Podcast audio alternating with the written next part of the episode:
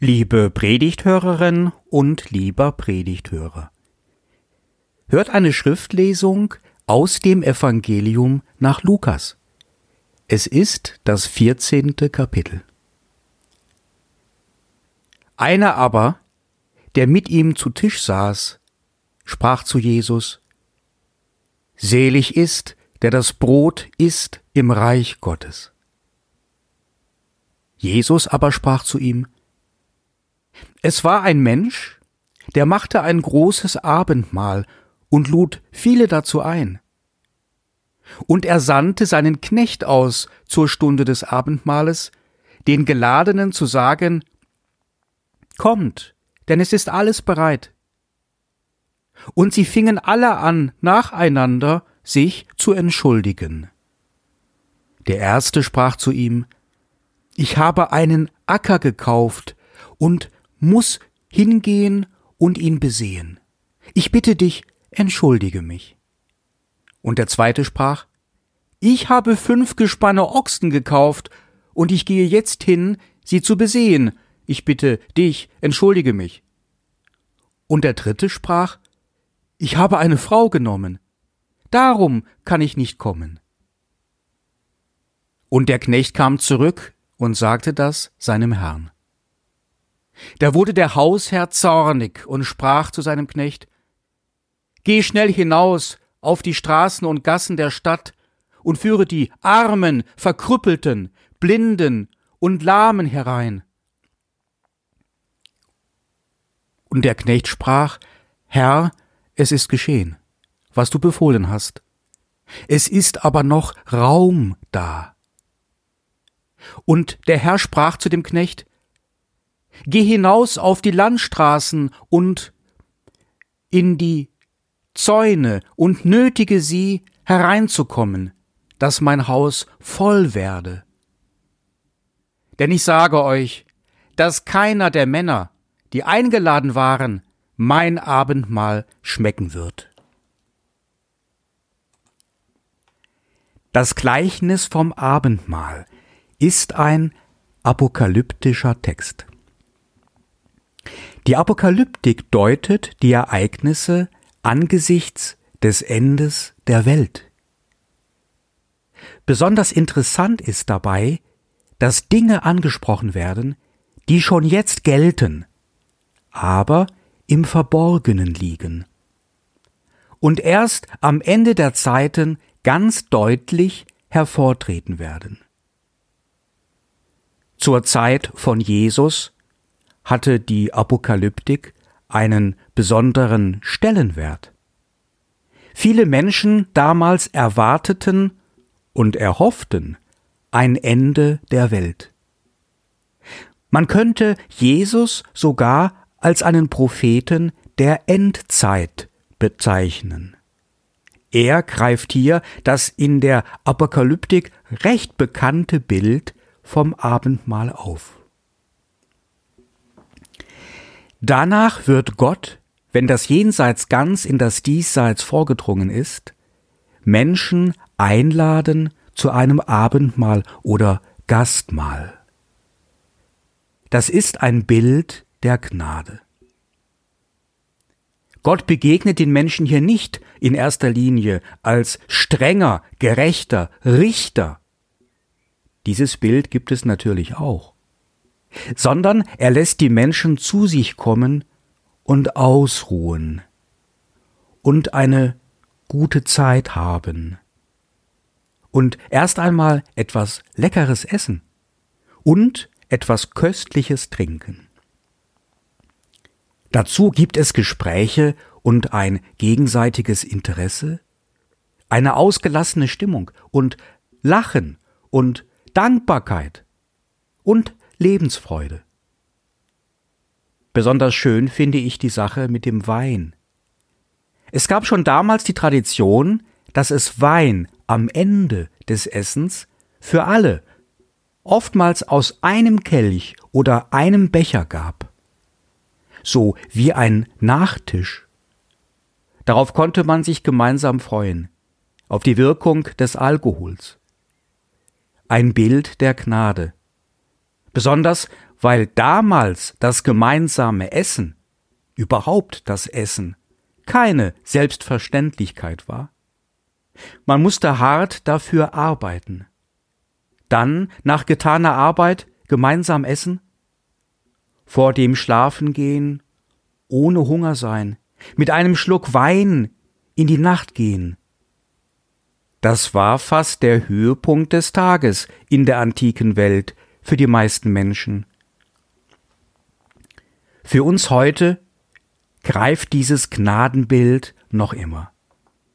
Menschen einladen und mit ihnen zusammen zu sein, etwas Schönes für sie vorbereiten, etwas Schönes für sie zu kochen.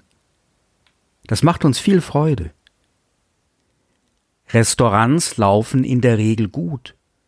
Man geht gerne essen. Das kann man sich vielleicht hin und wieder leisten. Dann wird man bedient, darf sich ein Lieblingsessen auswählen und sich zusammensetzen und reden, das Leben feiern. Schön ist das. So einen Gott hat Jesus gepredigt.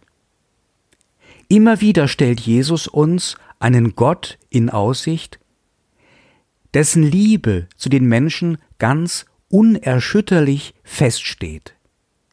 Der kann gar nicht anders, als zu dem Menschen zu halten, ihm zu verzeihen, ihn zu segnen, seinen Adam, dem Höhepunkt seines Schöpfungswerkes, beizustehen.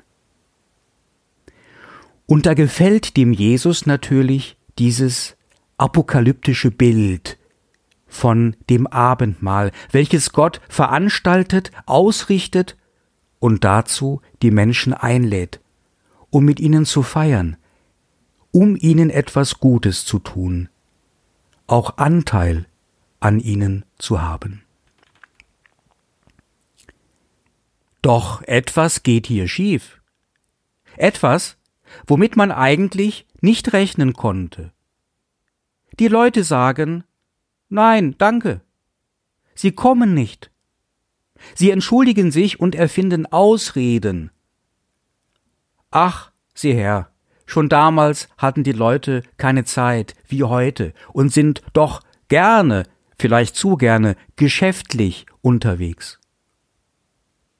Sie meinen tatsächlich, dass sie für Gott keine Zeit haben. Womöglich, weil sie unterschätzen, was ihnen Gott Gutes tun kann und will. Sie stehen sich selbst im Weg mit ihrer Ignoranz Gott gegenüber ihrer Unwissenheit. Das ist ja womöglich gar keine schlechte Absicht, die sie haben. Aber da sind Verklebungen an weltliche Dinge. Das muss man erst einmal auf sich wirken lassen. Gott selbst deckt den Menschen einen Tisch, aber sie gehen vorüber. Gott selbst sucht den besten Wein aus und die Menschen sagen, sie hätten keinen Durst. Gott selbst will den Menschen nahe sein und eine erfüllte Zeit mit ihnen haben, aber die Menschen nicht mit Gott. Wenn man als Gemeindepfarrer oder Gemeindepfarrerin ein paar Jahre unterwegs ist, dann kann man ein Lied davon singen vom teuren Einkaufen für ein Essen, von liebevollen Tischdecken und schönes Dekorieren, von der behutsamen Auswahl der Musik, von dem extra guten Wein, der spendiert wird. Und dann kommt fast keiner. Wir haben für euch gespielt, aber ihr wolltet nicht tanzen. Manchmal ist man als Pfarrer ratlos. Und was tut Gott, wenn keiner kommt? Er hält an seiner Gnade fest. Diese gilt ganz unumstößlich ewig. Dann zieht diese Gnade eben noch weitere Kreise. dann werden eben jetzt diejenigen eingeladen, welche zuerst gar nicht auf der Liste standen, Arme, Verkrüppelte, Kranke, Blinde. Und jetzt kommt der Lukas-Evangelist ganz in sein Element, denn der beschreibt Jesus so gerne als den Gott der kleinen Leute, der Entrechteten und der Verlorenen. Das sind jetzt die Gäste Gottes. Und die freuen sich auch darüber. Bei denen ist noch Dankbarkeit und Sehnsucht nach den Wohltaten Gottes.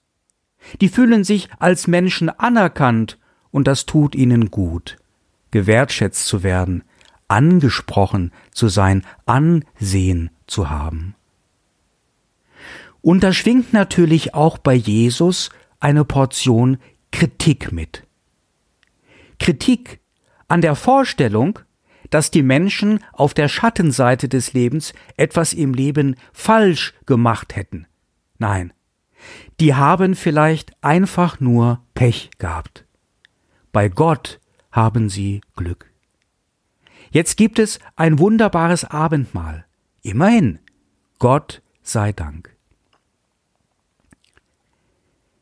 Die Predigt könnte hier schon zu Ende sein.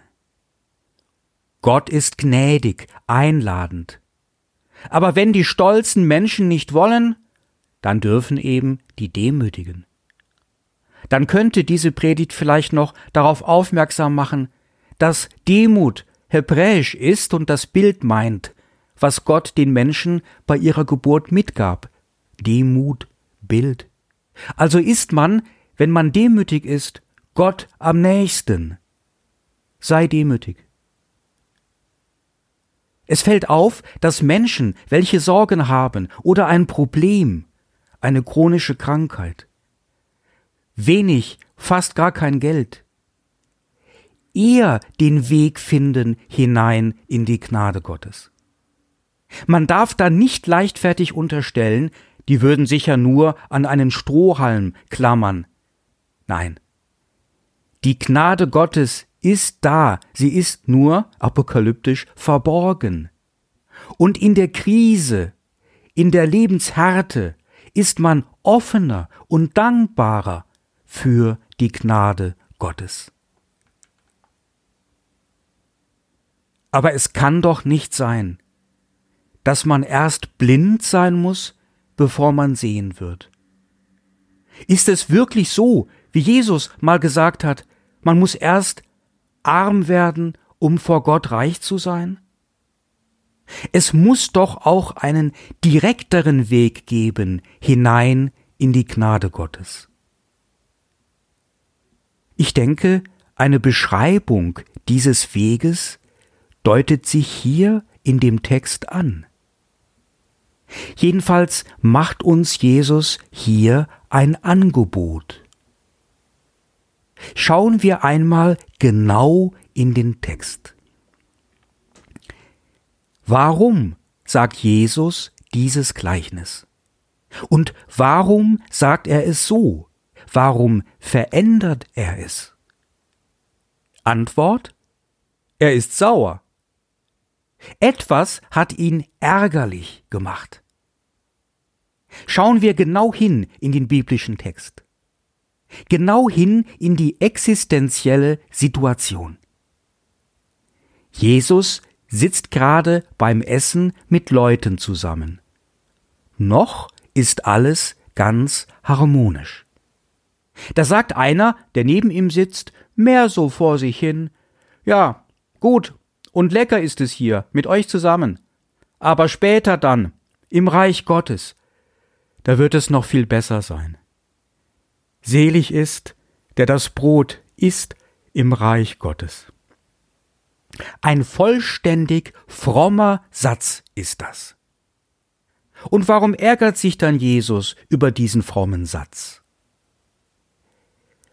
Weil Jesus neben ihm sitzt und der fromme Mann Jesus augenscheinlich nicht erkennt als den Sohn Gottes, als den Mann, mit dem das Reich Gottes jetzt und hier schon beginnen kann. Jesus will dem Mann an seiner Seite sagen, Mensch, ich bin doch hier. Was wartest du auf ein zukünftiges Reich? Lass es doch machen, jetzt tun, jetzt anfangen, hier gestalten. Es hat doch schon angebrochen, das Reich Gottes ist nahegekommen. Es ist schon neben dir. Aber du willst das nicht wahrhaben. Jesus spricht eine Beziehungsebene an. Das Reich Gottes mit seiner großen Gnade für die Menschen ist erschwinglich und erreichbar für die Menschen über die Beziehungsebene.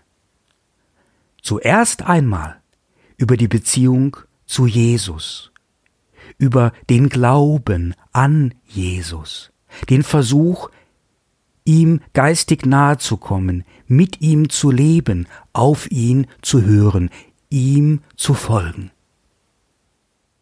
Ausdrücklich aber auch über die Beziehung zu den Jüngerinnen und Jüngern von Jesus. Zum Beispiel dargestellt im Evangelium nach Matthäus im zehnten Kapitel.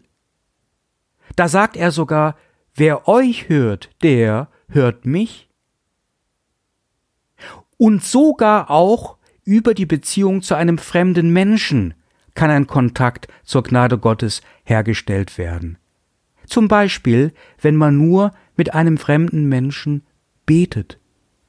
So dargestellt in Matthäus 18, Vers 20. Deswegen also lädt auch der Hausherr nicht selbst ein zu seinem Abendmahl, sondern er schickt dazu seine Knechte aus. Ja, wenn er selbst gekommen wäre, dann hätten vielleicht einige doch nicht abgesagt.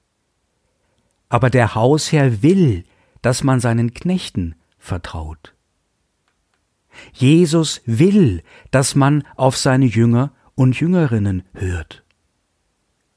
Gott will, dass wir uns gegenseitig helfen, beim Suchen und beim Finden des von Gott selbst gedeckten Tisches. Und jetzt geht es ganz um dich, liebe Predigthörerin oder lieber Predigthörer. Oder sollte ich nicht besser sagen, um uns zwei? Um im Bild zu bleiben, ich bin nur ein Knecht. Ich kann nicht viel. Ich weiß nicht viel. Aber ich weiß, dass da ein Tisch für dich gedeckt ist.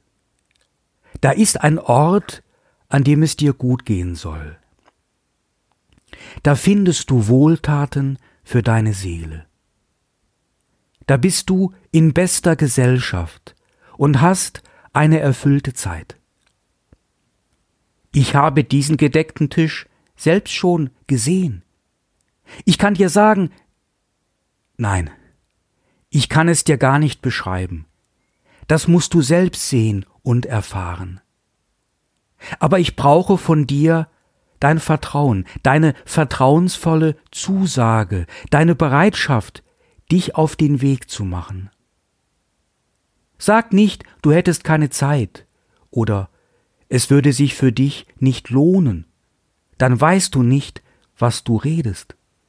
Denn Gott will mit dir sein. Es ist gar nicht so, dass ich den Weg zu diesem Tisch so genau kennen würde. Da müsste ich dich enttäuschen.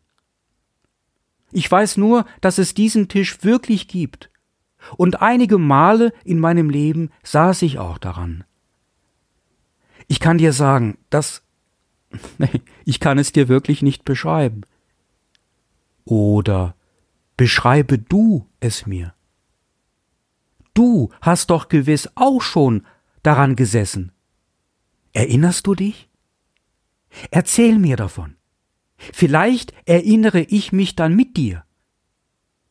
Diese Gnade Gottes erfahren, Gottes Nähe spüren, seine Wohltaten kosten, ihm dankbar sein, mit ihm einen Wein trinken, nicht von dieser Welt, der mehr Freude macht als jedes Rebengewächs.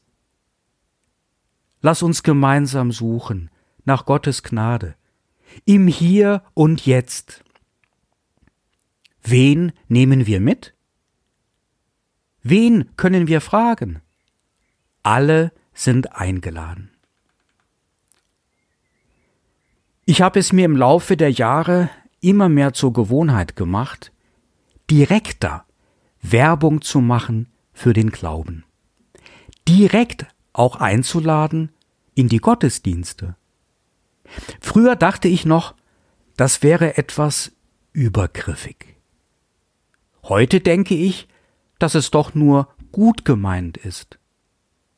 Sehr gerne auch in die Gottesdienste, welche andere Kollegen und Kolleginnen halten. Womöglich in weit entfernten Kirchengemeinden. Manchmal schauen mich dann gerade junge Leute kurz recht erstaunt an, als ob das völlig abwegig wäre, in den Gottesdienst zu gehen. Aber es muss auch nicht der Gottesdienst sein, obwohl da sogar ein Tisch steht, der Altar, der manches Mal zum Abendmahl sogar gedeckt ist. Es kann auch eine Ermutigung zu einem Gebet sein oder zu einer Bibellektüre. Womöglich einmal an mehreren Abenden dieses menschenfreundliche Lukasevangelium ganz durchlesen. Viele machen sich nach meiner Einschätzung daraufhin eher nicht auf den Weg. Andere, wenige, tun es aber tatsächlich. Wir brauchen eine gegenseitige Einladung und Ermunterung zum Glauben. Wenn ich dann das Glück habe und ich treffe sie wieder und sie erzählen mir davon, ist diese Geschichte allermeistens gut ausgegangen. Dann höre ich etwa, das war interessant oder besser als ich dachte. Oder das hat irgendwie gut getan. Schwer zu beschreiben. Da war, da war so ein. Und der Friede Gottes, welcher höher ist als alle menschliche Vernunft, er bewahrt unsere Herzen und Sinne in Jesus Christus. Amen.